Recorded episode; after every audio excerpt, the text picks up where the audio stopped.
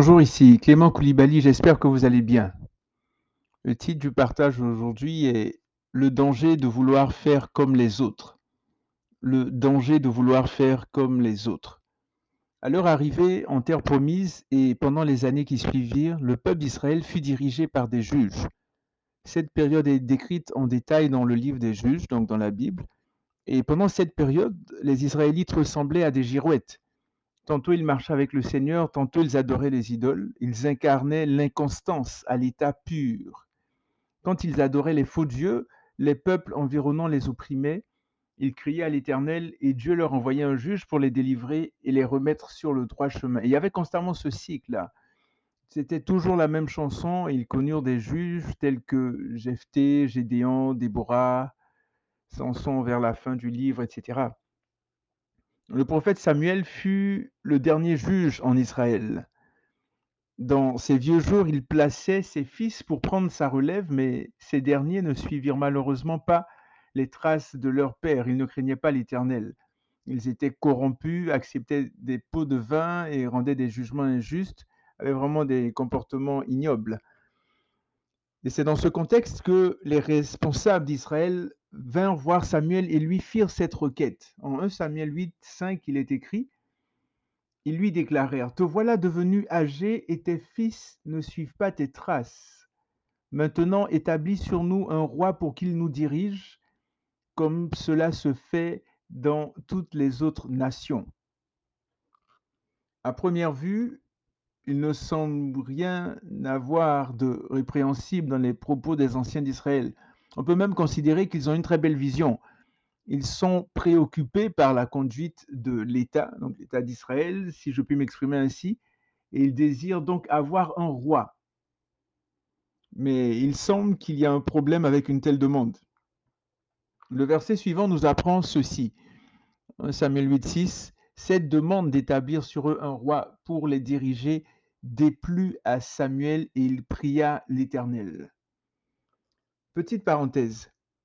Comment réagissons-nous quand quelque chose nous contrarie? Est-ce que nous nous mettons à nous plaindre, à geindre, à maugréer, à nous mettre en colère? Mettons-nous, euh, est-ce que nous nous mettons à tempêter, à nous énerver les uns sur les autres, à passer notre colère, notre état d'âme sur les autres? Vous savez, Samuel eut une très belle réaction qui devrait nous servir de leçon. Que fit-il il pria l'Éternel. Quelles que soient les situations qui viennent, qui nous contrarient et tout, allons prier l'Éternel. Me fait penser dans Samuel 30 lorsque les gens voulaient lapider David euh, à Tislac. David se fortifiait en l'Éternel. Il alla prier l'Éternel. Qu'il en soit de même pour nous. Donc, je referme la parenthèse. Nous disions donc que cette demande déplut à Samuel, donc la demande d'avoir un roi. Pourquoi? Qu'est-ce que Samuel avait compris que les autres n'avaient pas compris? La réponse se trouve dans les propos de l'Éternel. En 1 Samuel 8, 7 à 9, voici ce qui est écrit. L'Éternel dit à Samuel, Écoute la voix du peuple dans tout ce qu'il te dira, car ce n'est pas toi qu'il rejette, c'est moi qu'il rejette, pour que je ne règne plus sur eux. Ils agissent à ton égard comme ils ont toujours agi depuis que je les ai fait monter d'Égypte jusqu'à aujourd'hui. Ils m'ont abandonné pour rendre un culte à d'autres dieux. Maintenant donc, écoute leur voix, mais avertis-les solennellement et fais-leur connaître les droits du roi qui régnera sur eux. En fait, le roi d'Israël, c'était l'Éternel. Et en demandant un roi, ils font une sorte de coup d'État. Ils rejettent l'Éternel, ils ne réalisent pas qu'ils ont le meilleur chef d'État qui soit. Il semblerait que leur requête soit fondée par le mauvais comportement des fils de Samuel, mais ce n'est absolument pas ça. Dieu met à nu leur vraie motivation. Ils rejettent l'Éternel, mais pire, ils veulent faire comme les autres. Ils disent à Samuel, établis sur nous un roi pour qu'il nous dirige comme cela se fait dans toutes les autres nations. C'est le comme, le mot-clé ici. Pourquoi être comme toutes les autres nations? Pourquoi faire comme les autres? Pourquoi vouloir ressembler aux autres? Pourquoi se fondre dans la masse? Vous savez, il n'y a rien de mal à s'inspirer d'une personne ou d'une nation pour avancer. Par contre, il y a tout de même un danger qui est très subtil. C'est le risque de passer à côté du plan de Dieu pour nos vies. Dieu nous a créés pour quelque chose de bien précis, bien particulier. C'est important que nous le réalisions. Ne cherchons pas à être une pâle image de ce que Dieu attend de nous. Un jour, l'apôtre Pierre a dit qu'il valait mieux obéir à Dieu qu'aux hommes, en Acte 5, 29. Quelqu'un d'autre a dit, s'il y a une autre personne sur la terre comme vous, c'est qu'il y a une qui est de trop. Nous sommes uniques. Nous sommes uniques, nous sommes uniques, nous sommes des personnes uniques, particulières, spéciales que Dieu a créées. Il n'y a personne d'autre, même les personnes qui sont ont des frères jumelles, des jumeaux, etc. On est tous uniques.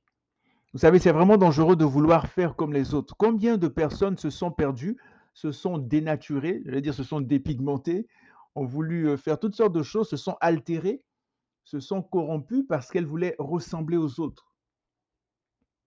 Je pense que la racine de ce problème est un complexe d'infériorité.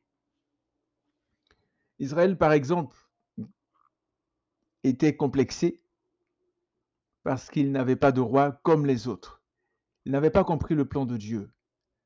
Peut-être que vous êtes complexé par votre taille, par votre forme, par votre niveau de scolarité, le fait que vous ayez tel ou tel diplôme ou pas, par la couleur de votre peau, par votre sexe, etc.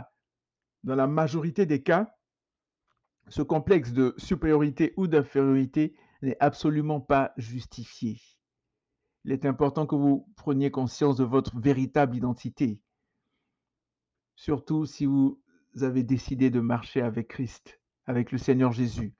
Existe-t-il un complexe qui soit justifié? Ce n'est certainement pas évident pour toutes sortes de raisons de vivre avec des complexes, mais le Seigneur est en mesure de nous permettre de nous sentir bien dans notre peau, dans nos décisions, dans nos activités, il est en mesure de nous libérer, le seul, qui, puisse le faire, de nous amener à renverser la vapeur. nous voit autrement. Nous avons du prix, comme je l'ai dit, à ses yeux. Il désire opérer un renouvellement de notre intelligence. Justement, en Romains chapitre 12, à partir du verset 1, passage que vous connaissez certainement, où, où, Paul dit, je vous exhorte donc, frères, par les compassions de Dieu, à offrir vos corps comme un sacrifice vivant, saint et agréable à Dieu, ce qui sera de votre part un culte raisonnable. Donc, il y a un renouvellement ici. Il dit, ne vous conformez pas, au verset 2, au, monde présent, mais soyez transformés, métamorpho, soyez transformés par le renouvellement de l'intelligence. Et, et, en jetant vos regards dans la parole, en cherchant le Seigneur, en priant, vous allez voir un changement, une transformation au niveau de votre intelligence en passant du temps dans la méditation, dans la prière, dans le jeûne, dans la recherche du Seigneur. Donc soyez transformés par quoi? Par le renouvellement de l'intelligence, cette intelligence que donne Dieu, que donne le Seigneur dans sa parole. La parole de, Dieu, Dieu qu'on découvre, Jésus qu'on découvre dans la parole. Donc soyez transformés par le renouvellement de l'intelligence afin que vous discerniez quelle est la volonté de Dieu, ce qui est bon, agréable et parfait.